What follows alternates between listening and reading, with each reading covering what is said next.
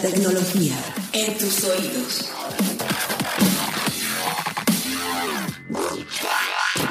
...343... Muy buenos días, muy buenas tardes y muy buenas noches, podescuchas. Bienvenidos a un episodio más de 343, el sonido de la tecnología hasta tus oídos. Mi nombre es Gabriela Chávez, reportera de tecnología de Grupo Expansión, y como siempre es un placer estar en esta cabina como cada semana con Carlos Fernández de Lara, editor de tecnología de Grupo Expansión. Oye Gaby, y también para todos los podescuchas, eh, unas súper, súper, pero súper felicitaciones. Porque, queridos podescuchas, ustedes no lo saben, no se han enterado, o si siguen las redes de expansión en arroba expansión MX en Twitter, este, nuestra querida Gaby Chávez fue acreedora, ganadora, campeona, diría yo, del premio de periodismo City Banamex. Este, Gaby, felicidades. Muchísimas gracias, Carlos. Me chiveo, ya, ya, ya. Basta. Ya lo sé, ya basta, lo sé. Basta, pero, Pero, muchísimas gracias. Sí, sí mereces tener. Gaby, ¿por qué texto ganaste el premio? Pues se llama Fake News cuando las mentiras políticas son un negocio y fue un texto que eh, sacamos de hecho para el relanzamiento de, de, nuestro sitio ADN político aquí en expansión y es un texto bastante largo en su versión web pero saca un poco el, el caso de una agencia, vamos a ponerlo así, un laboratorio de fake news que existía aquí en México, de hecho después de, de esta publicación y que la retomaron otros medios, esa ese, ese, laboratorio que hacía literal fake news para campañas políticas y cualquier cosa que le pusieran a modo, se llama Victory Lab. Eh, se desmanteló, Facebook bajó las cuentas, Twitter también hizo ahí lo propio, pero hablaba de esto, a partir de este caso, cómo es posible eh, hacer negocio de crear noticias falsas, sobre todo en la política mexicana y en la política internacional. Bueno, pues la verdad es que ahí vamos a estar compartiendo, de hecho el texto está compartiendo eh, actualmente en las redes de expansión y seguramente lo estaremos posteando cuando estemos también liberando este programa, queridos, pues escuchas de, tres, de hashtag 343 podcast. Este, no lo dejen de leer, la verdad es que Gaby lo vende muy rápido, eh, de manera ágil, pero el texto es una de las mejores piezas que hemos hecho en el equipo de tecnología y no es porque Gaby sea parte del programa de 343, pero además fue muy coyuntural en el momento en donde veníamos de una transición con el gobierno de Donald Trump, de cómo llegó Trump evidentemente al poder en Estados Unidos y también toda esta crítica de, bueno, fueron bots rusos o páginas Exacto. de fake news que estaban ma manejadas desde Macedonia o en Rusia justamente como para distribuir noticias falsas alrededor de Hillary Clinton o alrededor de los demócratas, etcétera, etcétera, pues Gaby se dio a la tarea justamente de decir, ok, eso pasó en Estados Unidos, pero ¿qué diablos pasa en México, no? Exacto. Y entonces te encontraste con estas personas que la verdad es que, insisto, lean el texto, no quiero hacer spoilers, pero cuando uno lee los comentarios, los quotes de este cuate en donde ya no digo yo cinismo, porque eso ya no es cinismo. O sea, Era es como, mucho más allá de eso. Va más allá de eso. O sea, realmente él decía casi casi de yo pongo y quito candidatos, o yo puedo tumbar y, y o alentar a personas en la política. Y era un poco scary en ese sentido, da un poco de miedo darse cuenta cómo las redes sociales, y lo platicamos mucho en 343, hoy tienen un poder tan tan, tan grande en no solo en la manera en la que nos entretenemos, pero tienen un poder tan grande en la forma en la que incluso tomamos decisiones súper importantes como es quién va a ser el siguiente gobernador o alcalde o presidente de mi país, ¿no? Exacto. Y el negocio, que eso es lo que a mí me daba como más miedito de darte cuenta de toda esta situación. Lo que cuesta el negocio que se puede generar a partir de esto, o sea, que una, una campaña de, de, fake news te la vendan como una campaña de publicidad normalita, pero que se pueda evaluar hasta en millones de pesos o incluso en transacciones hechas en dólares, porque también estas cosas obviamente se hacían por debajo del agua y demás, pero que un tweet pueda, pueda valer miles o millones es algo que, que de verdad es, es impresionante escucharlo aparte de la gente que se dedicaba a esto, porque como bien contaba Carlos, y sí, lean el texto para no spoilearles tanto el, el asunto, pero el, el, la, el, par de entrevistas y el seguimiento que, que, tuve chance de dar con este caso, el, el director de la agencia se llamaba, uh -huh. bueno, se llama Carlos Merlo, este, la agencia se llama Victory Lab de la primera entrevista que fue en un café en la Roma a la última entrevista que fue en una de sus oficinas eh, en, un corporativo cerca de Polanco, y otra en reforma, decías, bueno, o sea, la oficina está en un piso donde ves toda la ciudad, así el corporativo se ve que, que le, fue, le fue muy bien con los meses, pero entre esas, es- entre esas entrevistas pasó, pasaron como seis meses, un poquito más.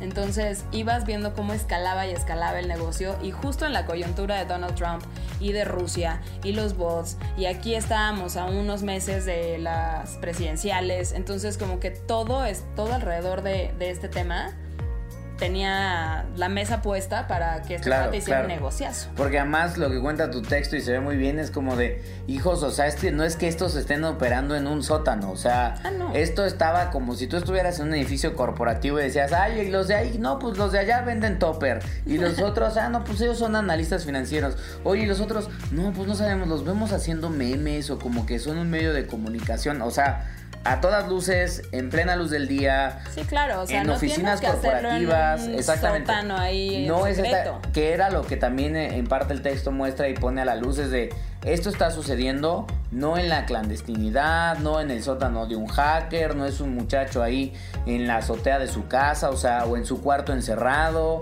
o sea, no, o sea, estos son procesos establecidos que hasta parecen corporaciones porque en cierta medida lo son. Claro. Entonces, pues la verdad, queridos pues escuchas, eh, no es por presumirles de nuevo a Gaby, pero dense una mirada a ese texto. Ahí está, está en ADN, en ADN político punto, punto Punto com, com, punto punto com. com. ahí está.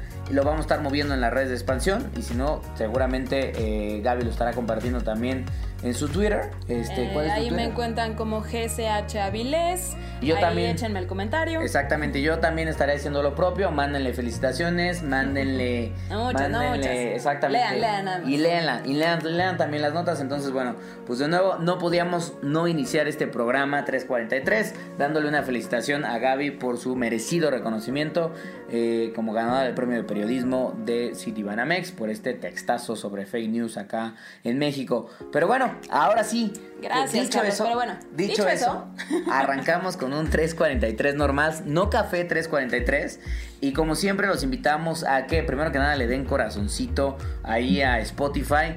Si algunos de ustedes se enteraron, creo que tal vez porque nos llegaron algunos comentarios de, oigan, vi que desaparecieron algunos podcasts. Ahí la gente de, de cables como que jaló, Jaló algo. el cable que no era. Exactamente, jaló el cable que no era y bueno, por un ratito no estábamos, pero ya estamos otra vez ahí. Eh. Pero por cualquier cosa que haya pasado, denle de nuevo corazoncito este, en Spotify. Pero lo bueno es que también estamos en Google Podcast, pero además ya también estamos en Pocket Cast, o sea, ya podrán encontrar, incluso estamos en Anchor, entonces podrán encontrar así que 343 Podcast en una variedad de plataformas, por si. Spotify no es lo suyo. Ya están ahí, ustedes deciden en dónde nos quieran escuchar. Entonces ahora sí ya estamos en más de dos hogares. Y hablando de temas como un poquito de ciberseguridad de noticias, justamente la nota con la que arrancamos hoy. La ¿De quién es? Ay, ¿de quién creen, escuchas? ¿A quién le llueve sobre mojado?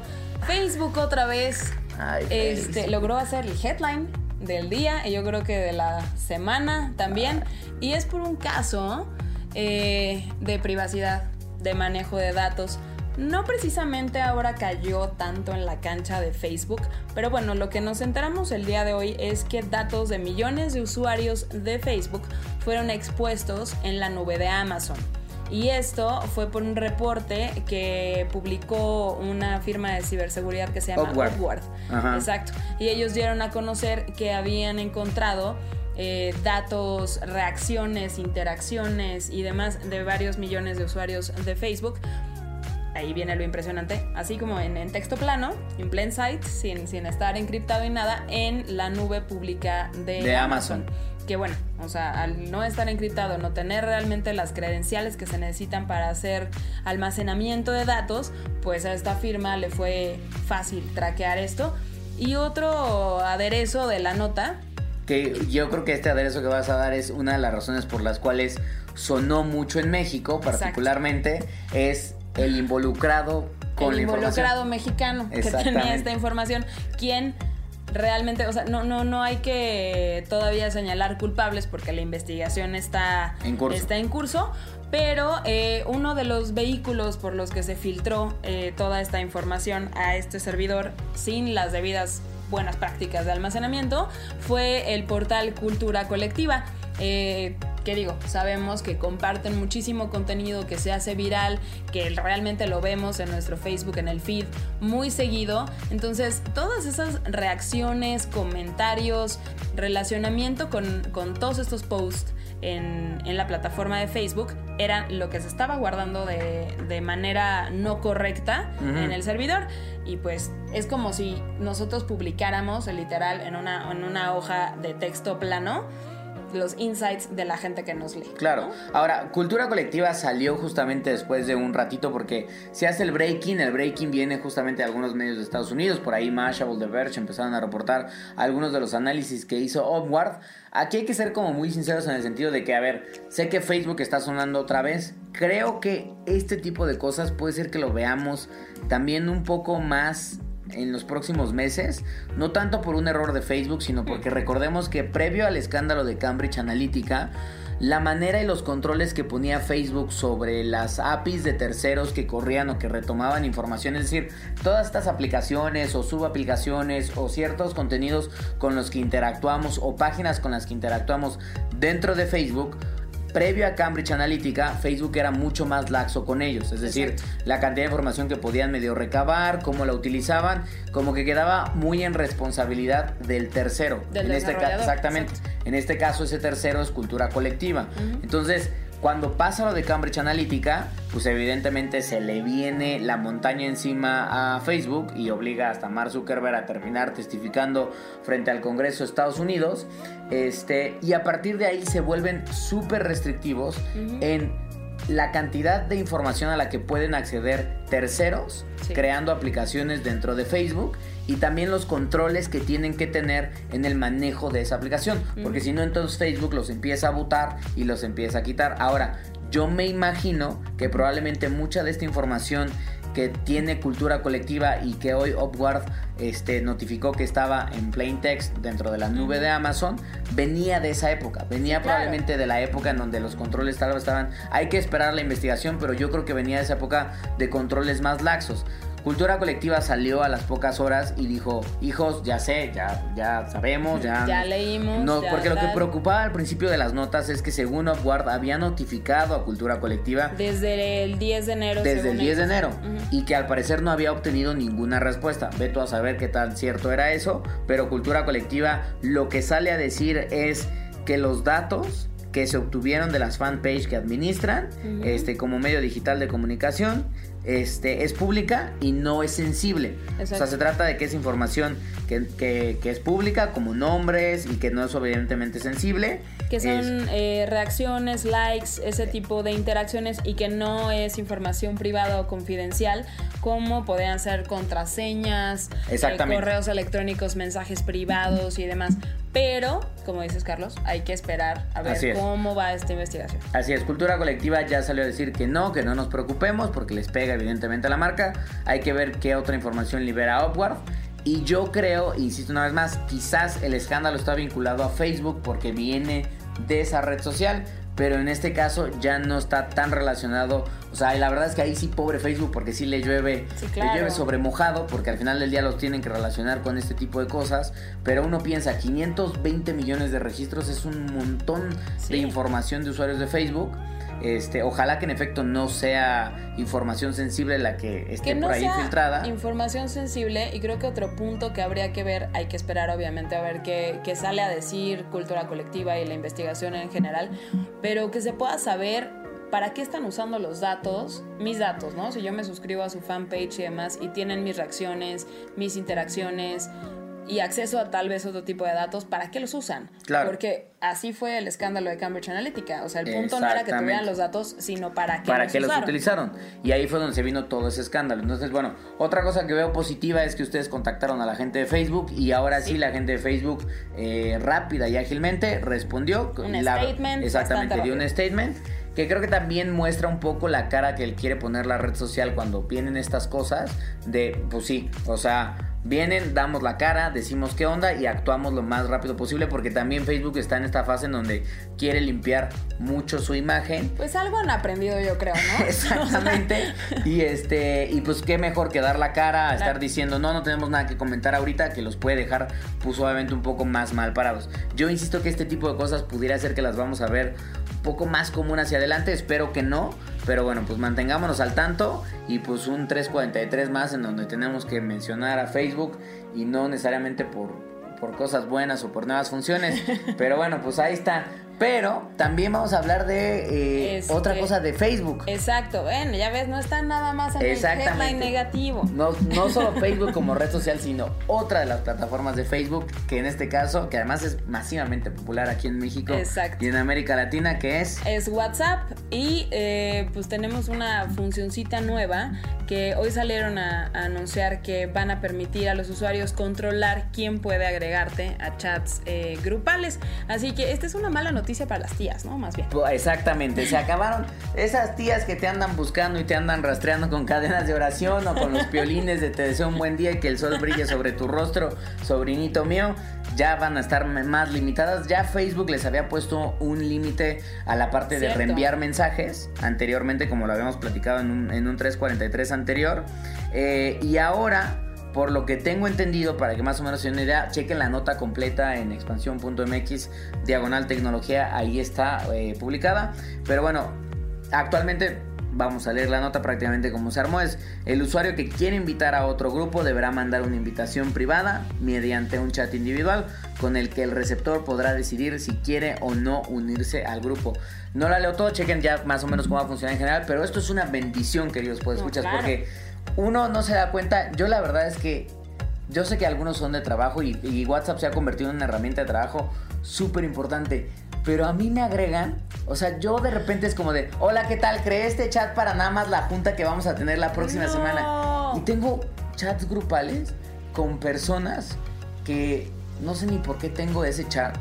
Que además se me queda ahí el registro Exacto. durante Era lo años. Que te iba, lo que te iba a decir. ¿No te pasa que de repente, digo, no sé por qué caemos, llegamos a caer en ese ocio, pero empiezas a ver todos los chats abiertos que tienes y yo te juro que veo unos de hace dos años. ¿Qué, qué demonios hace esto aquí?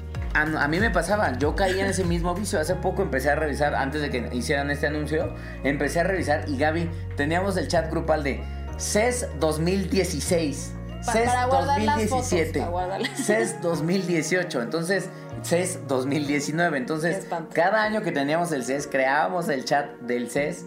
Aunque realmente en los últimos, yo te diría que dos años, pues prácticamente la gente, o sea, era más fácil que la gente que ya estaba ahí la sacaras y Ajá. que y se quedara con el mismo chat, pero no, creábamos uno nuevo y de repente llegas a, estás en un nuevo grupo, otro nuevo chat y otro nuevo chat. Entonces creo que está bueno limitar y creo que la otra razón por la que cual eh, Facebook está haciendo esto, lo hemos platicado mucho, es control de fake news, ¿no? O sea, No, control y distribución. Y es un rollo también de privacidad. De hecho, se da la noticia como un control de privacidad este, como tal. Y nada más, digo, no se tarden mucho en ver si aceptan o no aceptan a esa persona. Si es su crush, denle luego, luego. Este, pero va a expirar la invitación en tres días. Sí tiene límite. Ah, eh, que también está bueno, ¿no? Porque también hay chats grupales a los que hay que entrar. Yo quiero armar uno del 343, a ver, los voy a estar invitando, pues escuchas, déjenos. Para la guerra de La stickers. guerra de stickers se viene y la verdad es que va a estar buena, pero está bueno porque también ha habido fraudes a través de WhatsApp, entonces claro. de repente te agregan a chats grupales en donde obtienen tu número y que según te dan promociones o te dan ciertos servicios, entonces creo que es bueno tener este tipo de controles, sobre todo una vez más.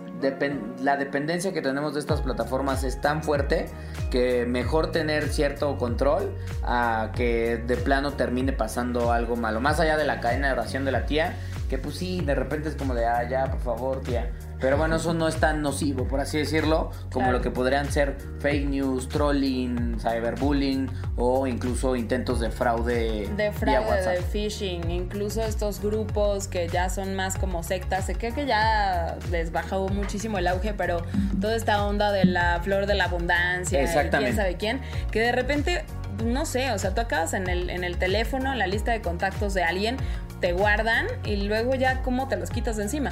Entonces, creo que es una gran medida para que, para que WhatsApp sea un poco más limpio.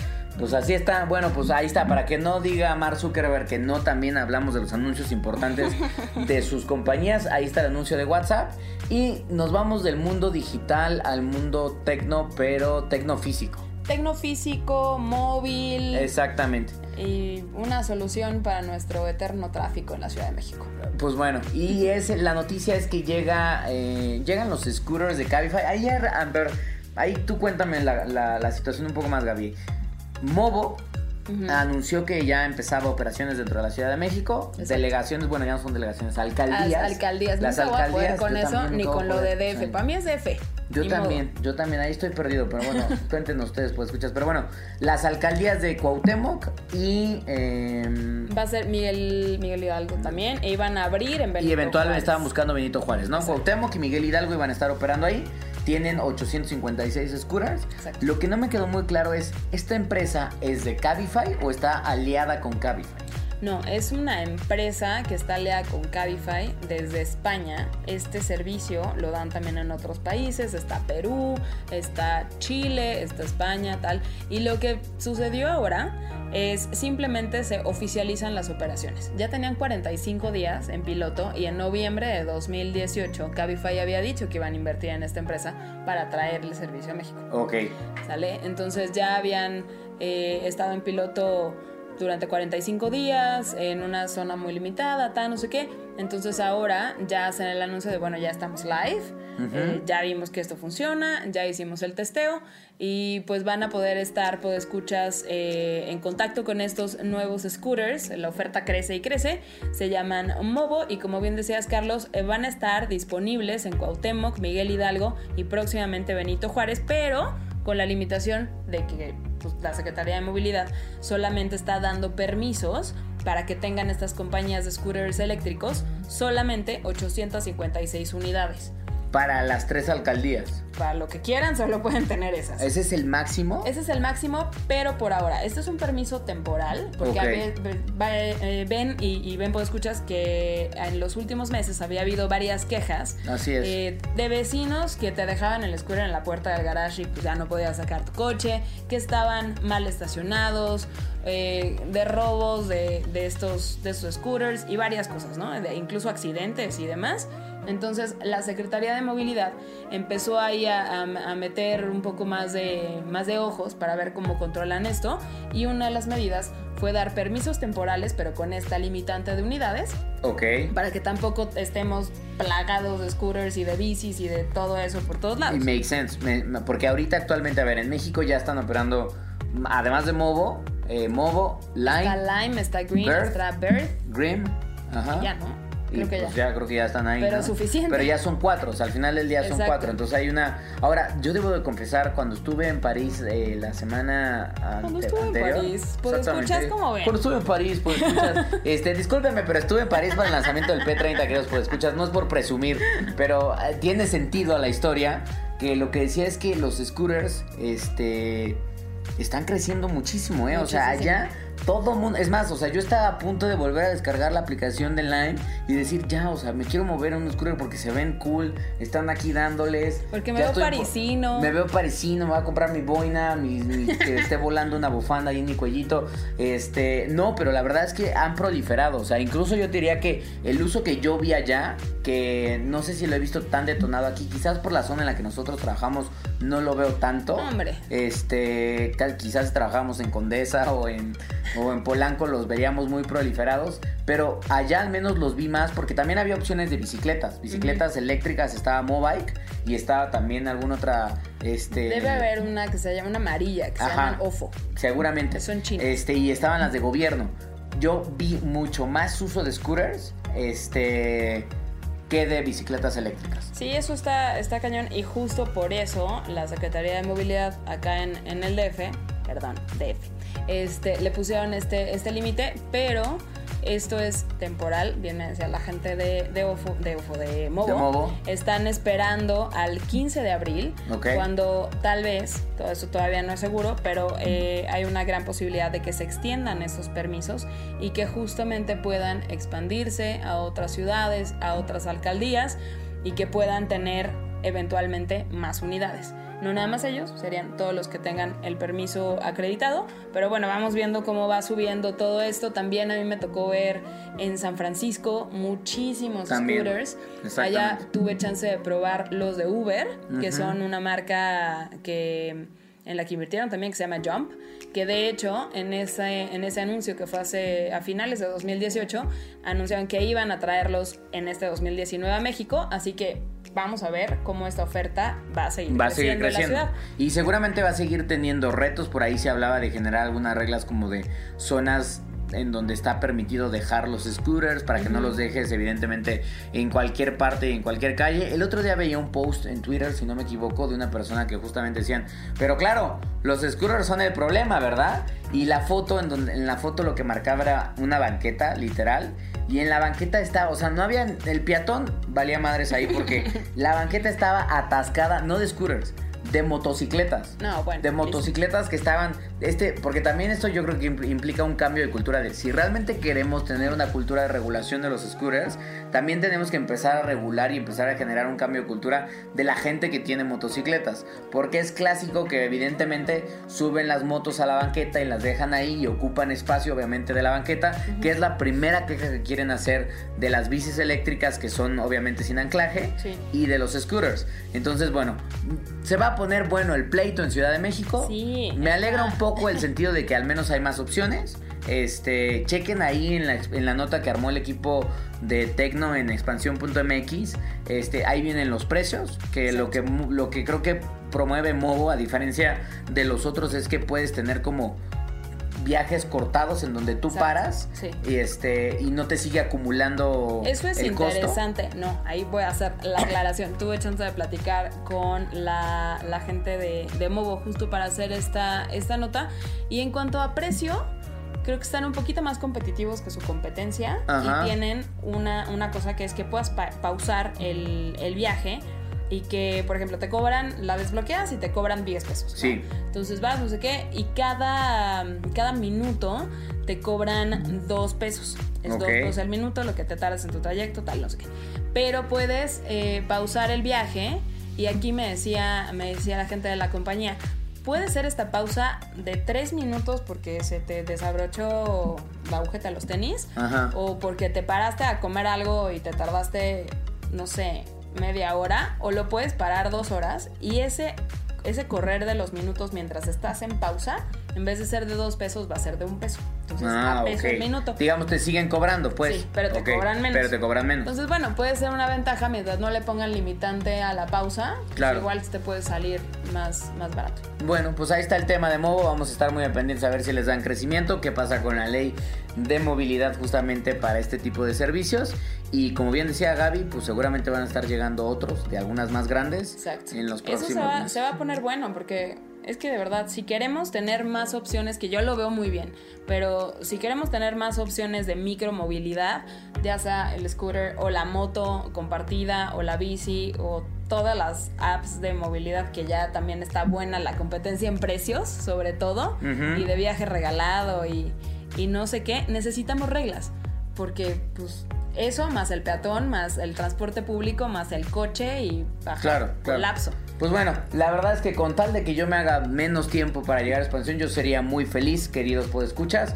Pero eh, Gaby, justamente hablando de movilidad, la última notita que vamos a tocar en este 343, hashtag 343 podcast, eh, también tiene que ver con movilidad, pero más bien es un poco más financiera. Claro, es del, lado financiero, pero retomando una de las noticias que ha seguido dando y dando y dando desde que eh, salió justamente la app de, de movilidad Lyft a bolsa hace algunos días, eh, empezaron a perfilarse también otras tecnológicas que podrían salir a bolsa este 2019.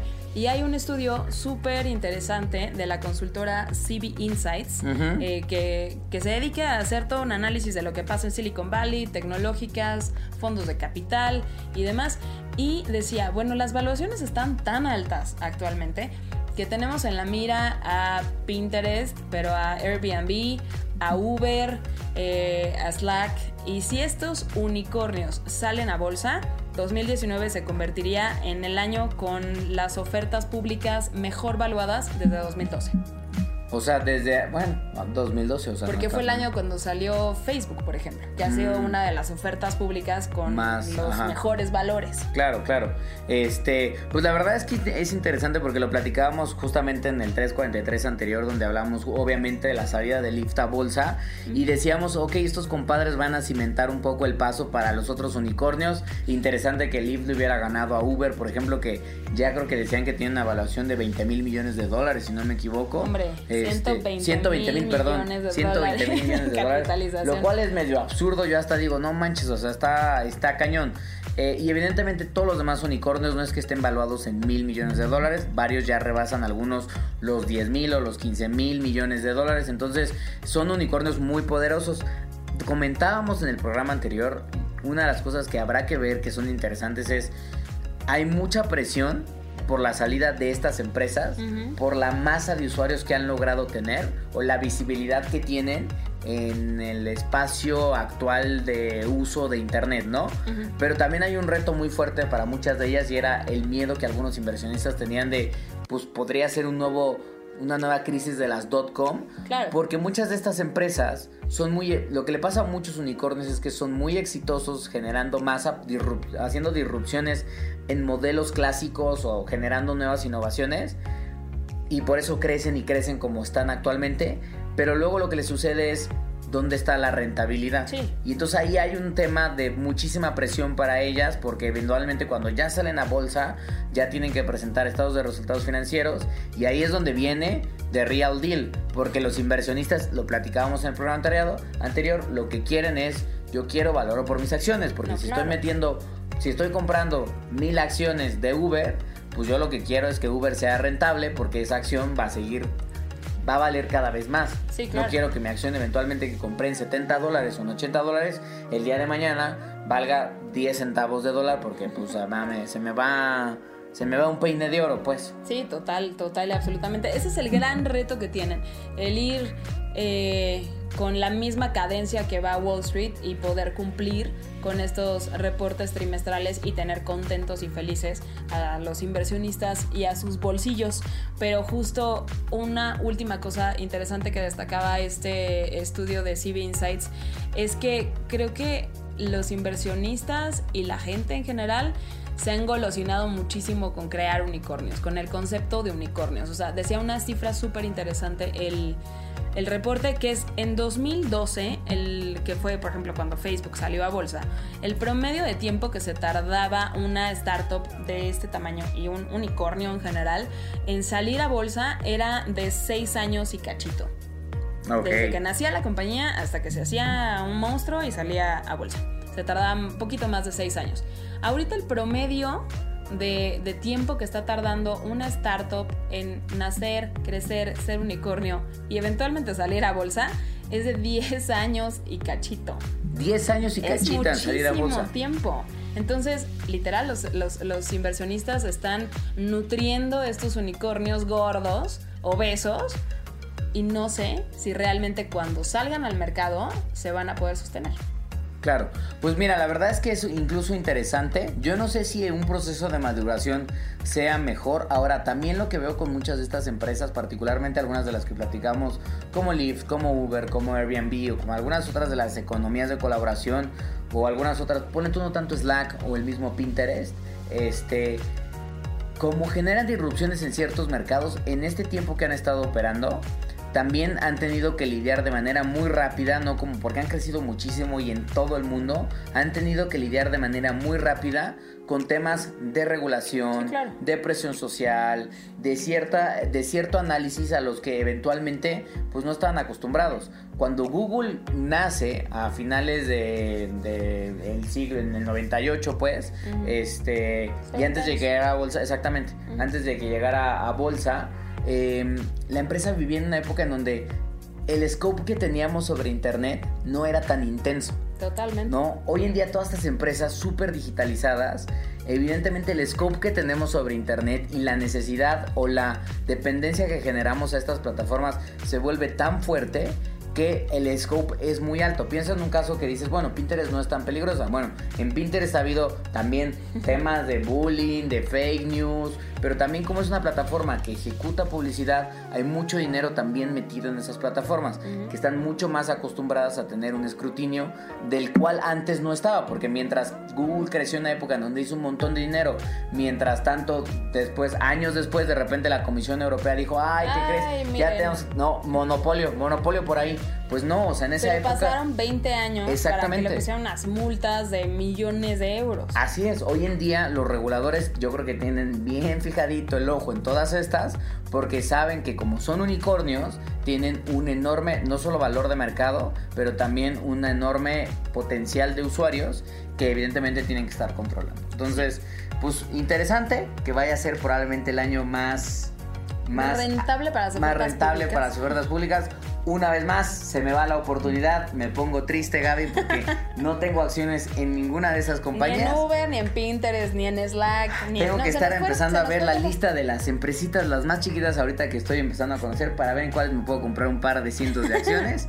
a ver si por ahí sale algo. Pero bueno, este, pues atentos, atentos a ver ahí el equipo que, que de tecnología, Gaby, todo, Eren, Monse, Jime, todo el equipo de tecnología, seguramente va a estar Andy, Dul, exactamente, puras niñas, este, van a estar obviamente muy clavadas a ver qué es lo que pasa en el mundo de la tecnología y sobre todo en, posibles ofertas públicas de estos unicornios que ya son gigantescos en términos de valor y usuarios para ver qué pasa. Unicornios obesos, o sea, de verdad, en, en, mi cabeza puedo escuchar está un unicornio gordo y ya no es tanta sorpresa, ¿no? Ya no es como de, ah, es que yo tengo una startup que ya es unicornio, es como de, wow, antes era así como de, no manches, este cuate, gran emprendedor, ahora es como de, sí, ya somos unicornios, como de, ah, sí, yo también. tú y otros 450, o sea, ya, ya no se sientan tan especial. De todos modos, la verdad es que convertir una, startup en un unicornio no es cosa menor, para Nada. Este, pero bueno, muy atentos ahí, seguramente lo vamos a estar contando en 343. Pero bueno, pues dicho con eso, Gaby, pues llegamos al final de este muy informativo 343. Muy informativo, lleno de notitas y demás. Pero bueno, pues escuchas, eh, síganos en nuestras redes sociales, no se les olvide comentarnos todo lo que piensan de este mundo tecnológico y digitalizado en hashtag 343 podcast y nos escuchamos la siguiente semana, Carlos. Así es, de nuevo, no se les olvide el hashtag y nos estamos viendo en otra transmisión más de 343. Bye. Bye.